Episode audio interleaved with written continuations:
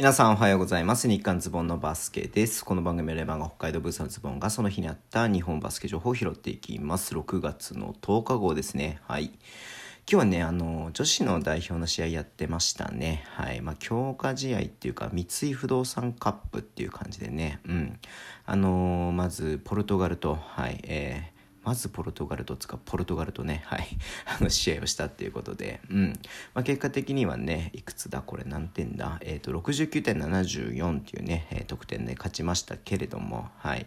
えー、最終的に20点以上差がついてるんですが4クォーターでね、えー、29対7っていう形だったので、まあ、ここで差が開いたんですけど僕すいません YouTube の準備とかしててね前半しか見てなくて、うん。まあ、前半で入り本当出だしがねあのすごい重くてさ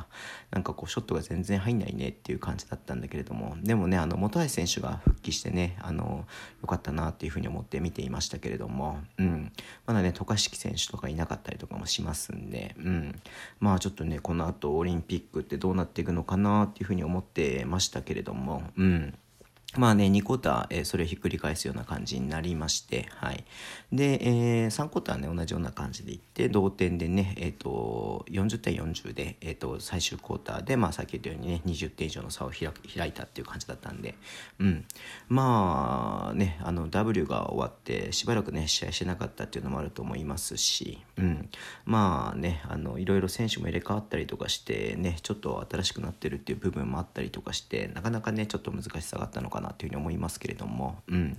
まあ三好選手がすごい良かったみたいな感じでみんなツイッターねなんか書いていていましたけどもちょっと僕その場面見れてなくてねあれなんですけれども、うん。まあ、いずれにしろまたね、えっと、今度12日か、うん、にね、えっと、またやるってことみたいなんでそれはねちょっとしっかり見たいなっていうふうに思っています。はいで、えっ、ー、と、まあいろいろね、今日もリリース出たんで、さっきね、YouTube ライブやったんですけれども、うん。まあ、まずちょっとレバンガのこと話しときたいなっていうふうに思ってまして、えっ、ー、とね、葛原大地が、えー、契約継続ということで、まあ嬉しいっすね。うん。まあ単純にやっぱりあの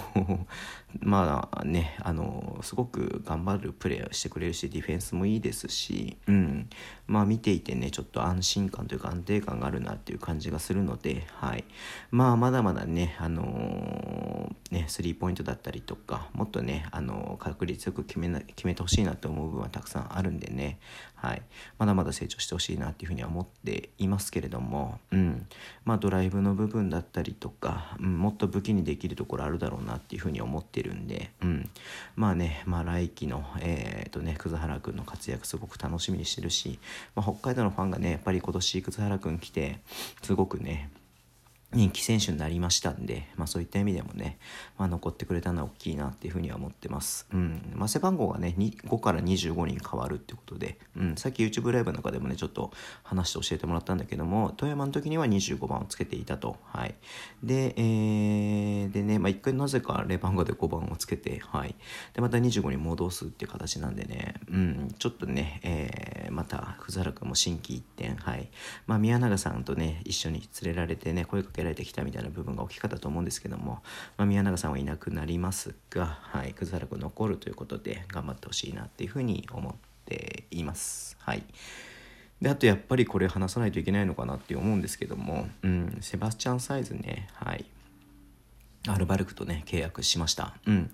あの千葉とね、えーと、多分複数年契約を結んでいたところ、えー、多分ねそのバイアウト条項ということで出ていたので、うんまあ、千葉とね合意の上で、はいまあ、多分違約金を払ってねサイズ側が、はい、で、まあ、アルバルクの方に行ったっていう形になるかなと思いますけども、まあ、渋谷でね、天皇杯優勝しまして、はい。で、えっ、ー、と、千葉でね、まあ、CS チャンピオンシップ B リーグファイナル、B リーグファイナル、うん、優勝してっていう形なんで、まあね、東京は。今シーズンちょっと厳しかったんで、うん、まあ来季に向けてね、えー、っと、またチーム作り直してくるというか、まあ日本人選手ね、大部分が、えー、っと、契約継続してますけれども、うん、まあ、チームをねまたちょっとよりレベルアップするためのサイズなのかなって思いますし、うんまあ、ヘッドコーチどうなのかなとね一番気になってはいるんですけれども、はい、東京のサイズもちょっとあのユニフォームちょっとね着てるの想像できないんですけれども、はい、黒いねユニフォームね、うん、ちょっと楽しみですね。はい。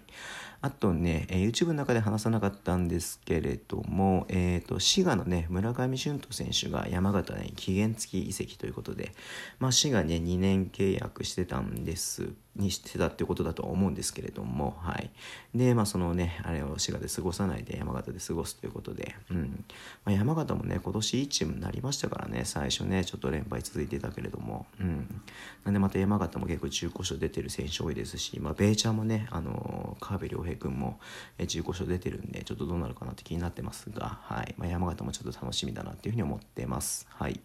で茨城が、え平尾選手と、え契約継続ということで出ていました。うんまあ、今シーズンね、ほとんどの試合に出ていて、えっ、ー、と、平均11得点ですよ。はい。で、4.3アシスト。すごいよね。うん。いやー、なんかもう、ね、ポイントガードだけでも点取って、てみたいな感じなんでね、うん、やっぱこうねまあもちろん B2 っていうリーグでねですけれども2桁取ったってことはすごいことだと思うので、まあ、B1 で見れるっていうのは嬉しいと思いますよね。うん、だからすごくなんかねあの平尾選手期待してるっていうか楽しみだなっていうふうには思っています。はいあとなんか話そうかな。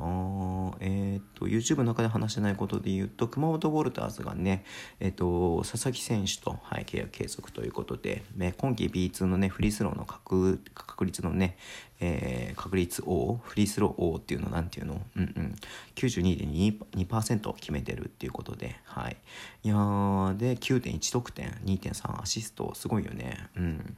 まあもともと特使で大阪にいてでねルーキーシーズンは熊本で過ごしたっていう感じな熊ルーキーシーズンから熊本で過ごしてるって形なんでうん。いやーなんだろうね。えっ、ー、とまあ熊本まあ屋台骨の選手の一人ではねあのー、獲得したっていうことだと獲得じゃないや、えーと、継続したってことなんで、うん。まあ、熊本もなかなか上がれそうで上がれないのが続いてますんでね、はい、昨シーズンちょっと残念あ今シーズンちょっと残念でしたけれども、うん。まあ、その前のシーズンとかもね。いやーちょっとねだからまあどうしてくるのかな、うん、っていうのをねちょっと楽しみにしたいと思っています。はいそんな感じでねすいません。ちょっと今日は、えー、この辺で終わりにしたいと思います。Twitter でも情報発信します。ぜひフォローお願いします、えー、YouTube じゃない YouTube とポッドキャストね毎週配信しています。ラジオというナビできる方はハートボタン押していただけるとはい、おボタンを押してください。では今日もお付き合いいただきありがとうございます。それではいってらっしゃい。